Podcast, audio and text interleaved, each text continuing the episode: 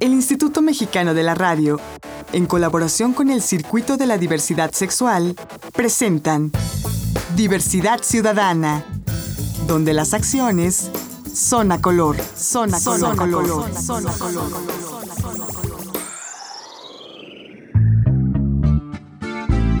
Hola, ¿qué tal? ¿Cómo están? Bienvenidas y bienvenidos a una emisión más de Diversidad Ciudadana, donde las acciones son a color. Mi nombre es Enrique Gómez y el día de hoy me está acompañando en los micrófonos mi compañero José Antonio Zabaleta. ¿Cómo estás, señor? Bien, bien, Quique, pues acá eh, listísimos para iniciar esta noche con este programa Diversidad Ciudadana. Sí, porque el día de hoy tenemos a otro de los importantes del movimiento gay mexicano, otro de los grandes protagonistas de esta revolución multicolor del siglo XXI y les voy a decir, él es Manuel Oropesa. Él fue el fundador, presidente fundador de la Comisión Nacional de la Diversidad Sexual en el PRD. Nos va a platicar sobre la comisión, qué hace, qué ha hecho, cómo nació, etcétera. Pero antes, ¿qué les parece si vamos a una cápsula informativa en voz de La sección en voz de ¿Sabías que si has tenido dos relaciones anteriores en las que siempre te descuidaste hasta tu actual pareja estable con la que ya no tienes esa preocupación, estás jugando a la ruleta rusa sexual? Ya que te estás acostando con todas las anteriores relaciones de tu pareja y puedes contraer una enfermedad de transmisión sexual llamadas ETS. Y si nunca te preocupas de protegerte, siempre estás jugando a la ruleta rusa. Los factores que aumentan un riesgo de contagio son no usar preservativo. Si no lo usas o lo usas unas veces sí y otras no, estás en alto riesgo de ETS. Es necesario al practicar sexo vaginal, anal u oral. No delegues en tu pareja su uso. Exígelo y llévalo tú siempre. Falsas creencias. Como que las ETS son un problema de homosexuales o de la prostitución, como pensar ese chavo fuertote y guapetón seguro está sano. Promiscuidad o muchas parejas sexuales. Con cada nueva pareja, el riesgo aumenta. Consumir alcohol y drogas afecta a nuestra capacidad de decisión y puede que no tomes precauciones o lo que es peor, tengas relaciones sin quererlo realmente. Compartir agujas. Cuidado con tatuajes, piercing o consumo de drogas. Gran riesgo de SIDA y hepatitis. Acude a centros autorizados que cumplan todas las normativas. Haber padecido o tener una ETS te vuelve más propenso ya que la piel está sensibilizada. Si es tu caso, debes replantearte tu vida sexual. ¿Qué hago si sospecho tener una enfermedad de transmisión sexual? Acudir al médico al primer síntoma. Esperar por si acaso se me pasa puede ser peor.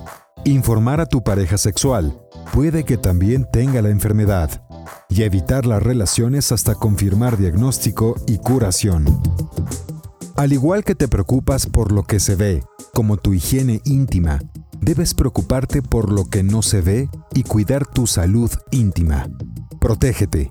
Con información de Silvia Olmedo. Ya estamos de regreso. Muchas gracias por mantenerse con nosotros en esta emisión más de Diversidad Ciudadana, donde las acciones son a color. Y como les decía al principio del programa, el día de hoy nos engalanamos con una presencia importante, alguien que ha protagonizado varios episodios relevantes de nuestra historia LGBT en la Ciudad de México y en todo el país en las últimas décadas. Él es Manuel Oropesa. ¿Cómo estás, Manuel? Pues aquí en tu programa y agradeciéndote la invitación a ti y a tus radioescucha. Bueno, pues Manuel Oropesa fue el presidente fundador de la Comisión Nacional de la Diversidad Sexual en el PRD, ¿no, Manuel? Y actualmente consejero nacional. Y actualmente es consejero nacional, que es muy importante también, porque mucha de la vida interna se va a decidir justamente con lo que ustedes determinen, ¿no? Claro, es el órgano más importante de nuestro instituto político. Así es. Y yo soy el consejero abiertamente de la diversidad sexual. Bueno, y más allá de la, de la importancia política de tu partido, que la tiene, bueno, es, es la, la más representativa de la izquierda mexicana, yo lo que te quiero preguntar, Manuel, es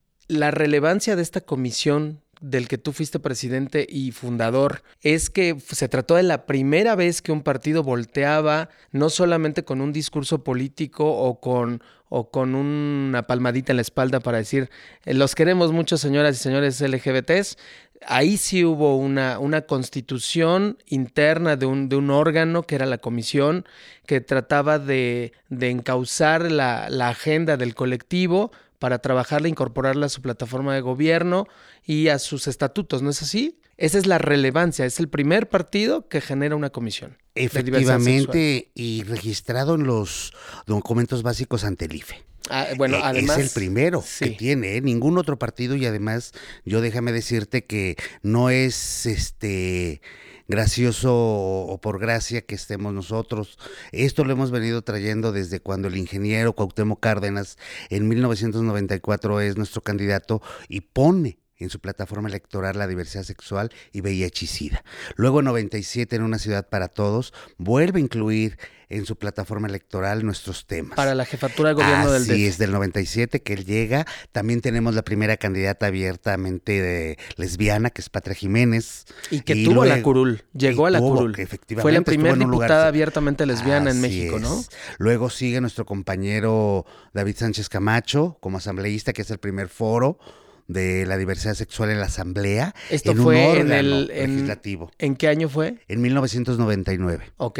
Se hace ese foro de donde sale la gran mayoría de todos estos este, que hemos venido arrastrando, de todos estos logros, como poner en el Código Penal en el 281 bis, hora 206, eh, tipificar la discriminación como un delito. Ok, y bueno, la comisión en sí ya tiene cuántos años de existir, cómo nació, cómo fue el golpeteo interno, platícanos a, distancia ya en el tiempo, cómo lo percibes, cómo fue. Pues mira, yo al principio quería, y decían, yo quería mi comisión de la diversidad sexual en, en la estructura del partido, ¿no? Yo no me importaba todo lo demás, decían, pero ves lo que estás haciendo, y yo decía, no, yo quiero que se instale la comisión.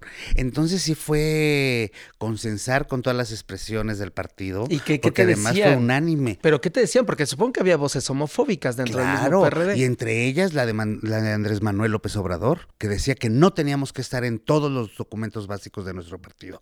Que aunque apareciéramos en, en los principios, ya con eso bastaba. Bueno, a ver, Manuel, y platícanos. Entonces, ¿en qué año nace la comisión? La comisión nace primera, primeramente porque nosotros, los militantes y simpatizantes de la diversidad sexual del partido más importante en México de la izquierda, que es el PRD, en esos tiempos, decidimos que no estábamos visibles en nuestro instituto político. Entonces decidimos primero armar una planilla la primera planilla de la diversidad sexual para ser consejeros y delegados al Congreso. Entonces logramos tener 1.700 votos como planilla en el Distrito Federal en el 2005. Ok. Y logramos tener un consejero, que fue David Sánchez Camacho, Benjamín, Benjamín Ruiz. Que después fue diputado federal también. así es. y abiertamente gay. Abiertamente gay. Entonces logramos, y un servidor fuimos congresistas.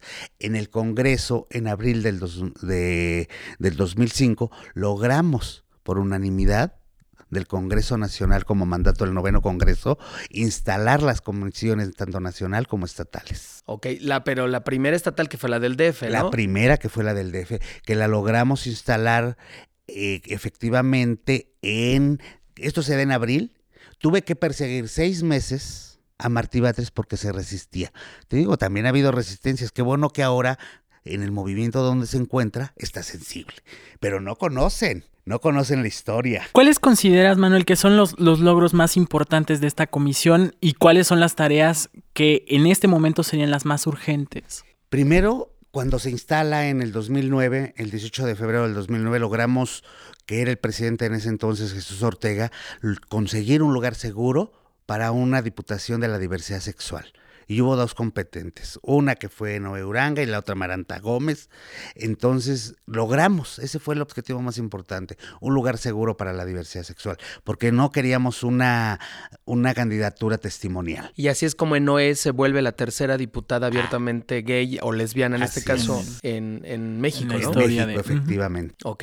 Oye, Manuel, ¿y entonces cuáles serían, como te preguntaba Toño, los retos de la comisión hoy? Ya a casi ocho años, no, ya ocho años de haber sido constituida, eh, ya como sólida dentro del partido, ya con representaciones en prácticamente todos los estados. En 20 estados. 20, o sea, todavía faltan 12 comisiones. 12 por- comisiones todavía. ¿Qué estados son los que hacen falta? Nos hace falta, que ya están, ¿eh? Nos falta nada más instalarlas formalmente, que es Zacatecas, que es Durango, que es San Luis Potosí, que es Tamaulipas. ¿Cuál más nos falta? Bueno, ¿y por qué estos estados al final? ¿No hay comunidades o necesidades LGBTs en esos estados?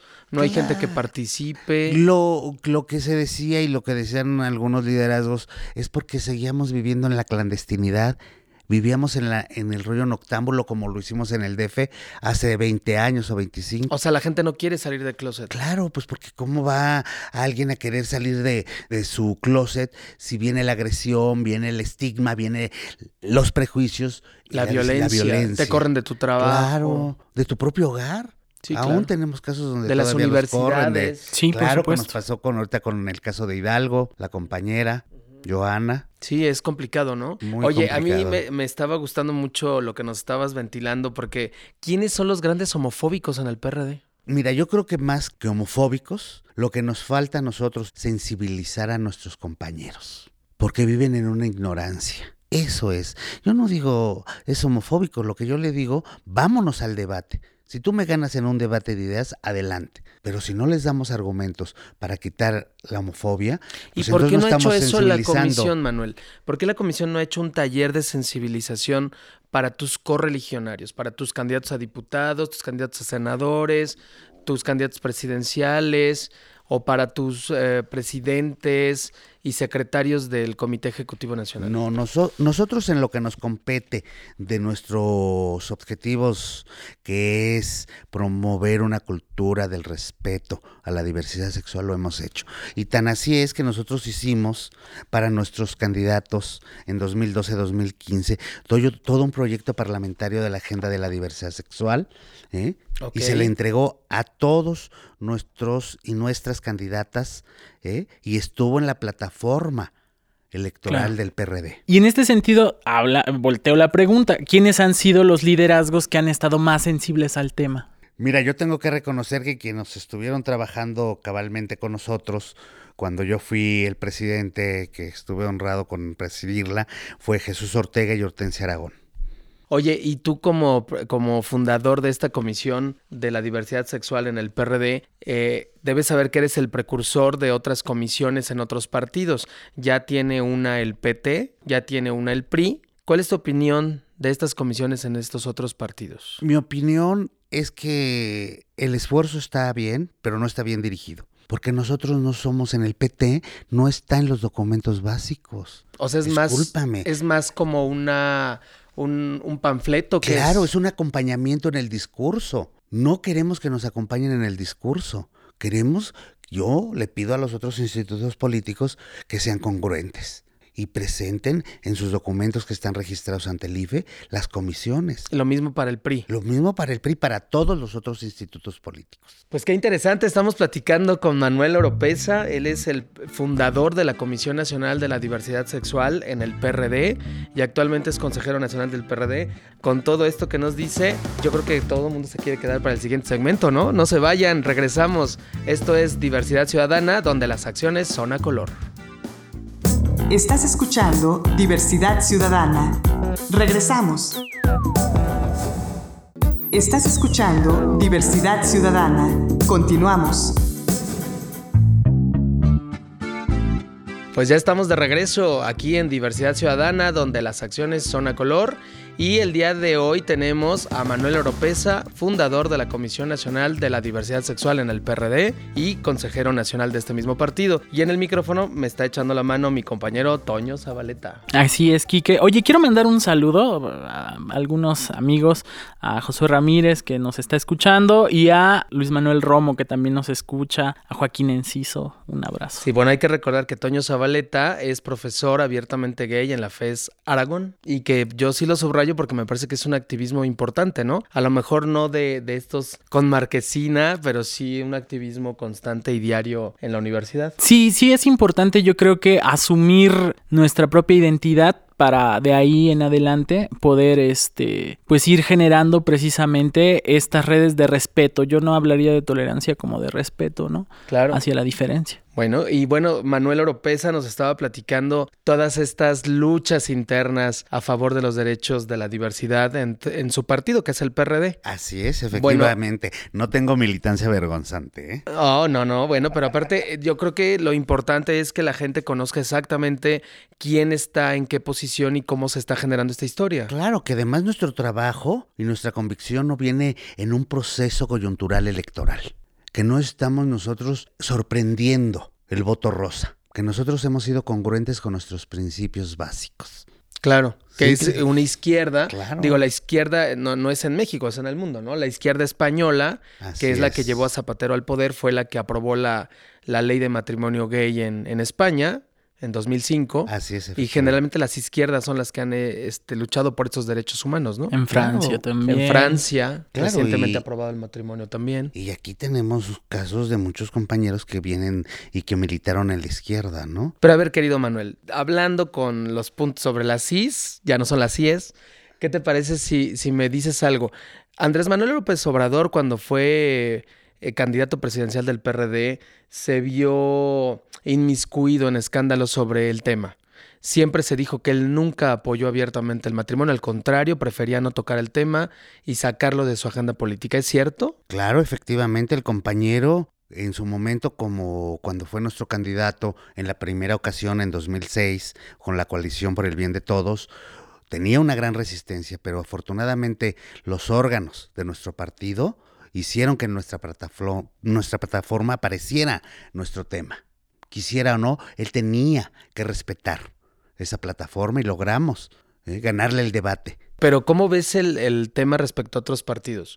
Porque aquí es solo en el PRD hay gays y lesbianas, en el PAN, en el PRI no hay, en el PANAL. En el PANAL hubo una campaña, ¿no? En la que en televisión al menos se habló del tema, pero está en sus estatutos. ¿Qué, ¿Qué, está pasando ahí, por ejemplo? No estaba en sus estatutos. Afortunadamente fue mi profesor Luis Castro Obregón, que regresó de España muy plus, pero no lo aterrizó en su, en su partido como presidente. Te digo, nada más era el acompañamiento en el discurso. Nosotros no necesitamos de un acompañamiento en el discurso que se vuelva un rollo retórico porque eso se vuelve demagógico. Nosotros necesitamos la inclusión de la política en todos los espacios de elección popular, y hablo hasta de un instituto político de la diversidad sexual. Por eso nosotros en el tema del estatuto pusimos no discriminación por orientación sexual a cualquier puesto de elección popular. Oye, Manuel, y hablando de esto, hay una comisión eh, de derechos indígenas, hay una comisión eh, distinta, digamos, para diferentes áreas vulnerables, ¿por qué no hay una comisión nacional que defienda los derechos de la diversidad sexual? ¿En dónde? a nivel nacional. Tenemos una comisión eh, que es Comisión Nacional de Derechos del gobierno federal. Ajá, del gobierno federal.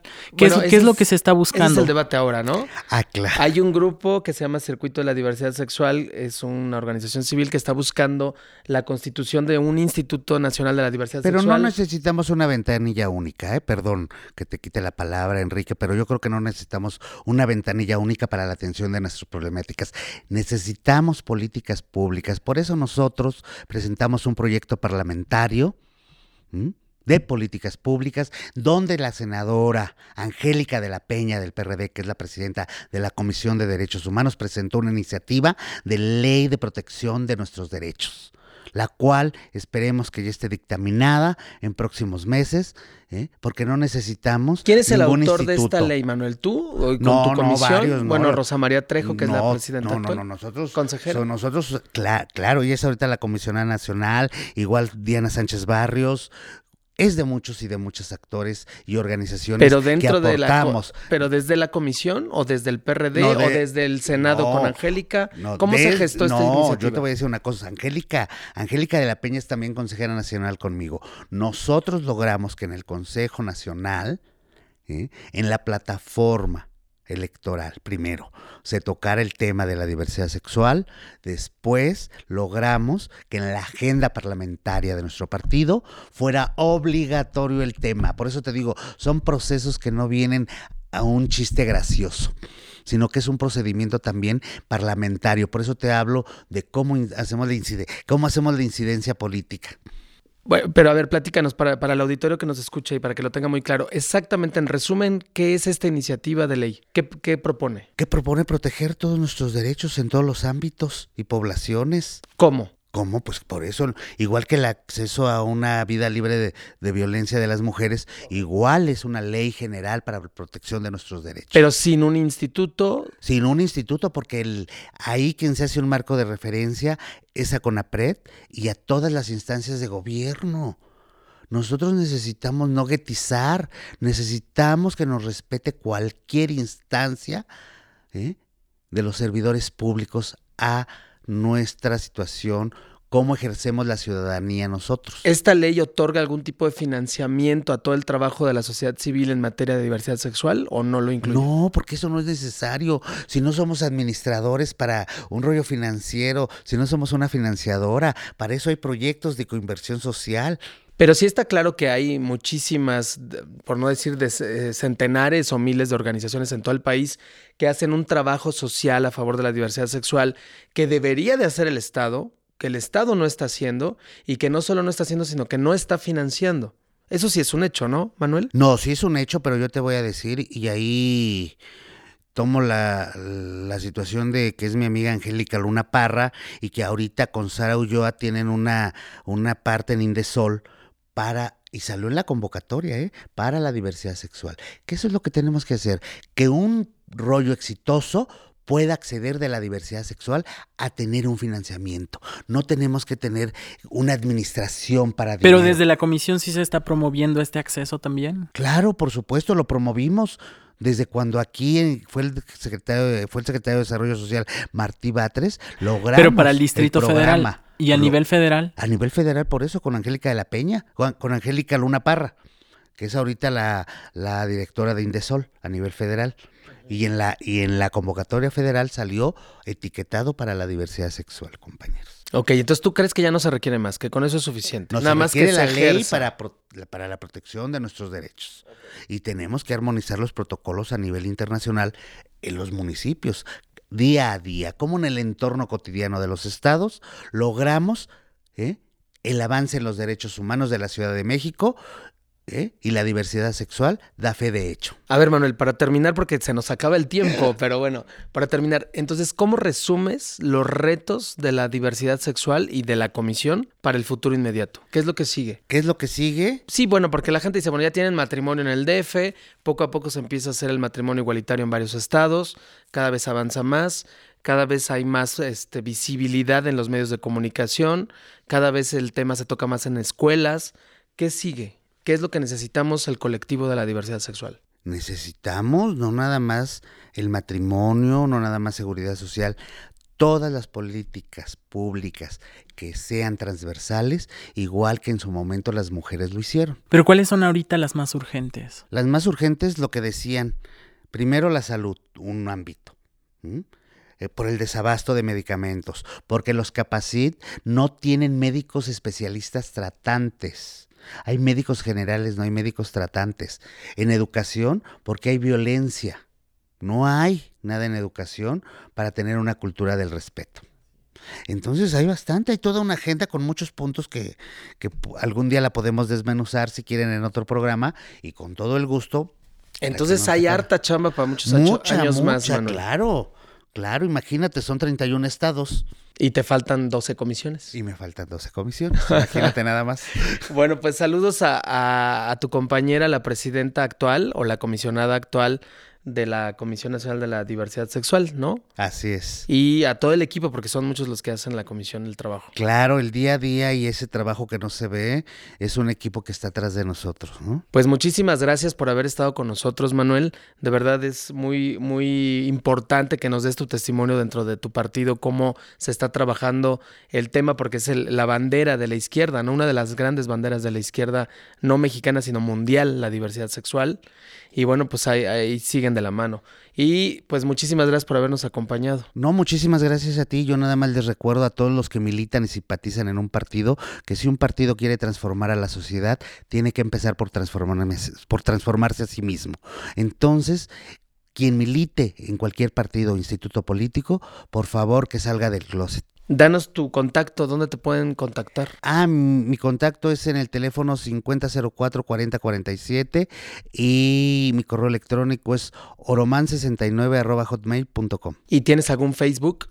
Sí, Manuel Alfredo Oropesa Flores. Bueno, o algún Twitter. No, Twitter no. Bueno, para que te busquen ahí en la comisión. O si no, ahí en Monterrey 50. Monterrey 50, en la Roma. Colonia Roma. Ahí está tu oficina. Ahí está la oficina de la comisión. Pues muchas gracias, Manuel. Y muchas gracias, Toño, por habernos acompañado una vez más. hombre, al contrario, gracias por la invitación. Y a todos los demás los esperamos la próxima semana. No se pierdan una emisión de Diversidad Ciudadana, donde las acciones son a color. Mi nombre es Enrique Gómez.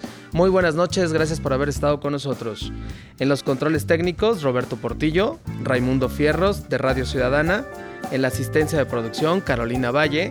Y en la producción, Carolina Durán. Buenas noches, hasta la próxima.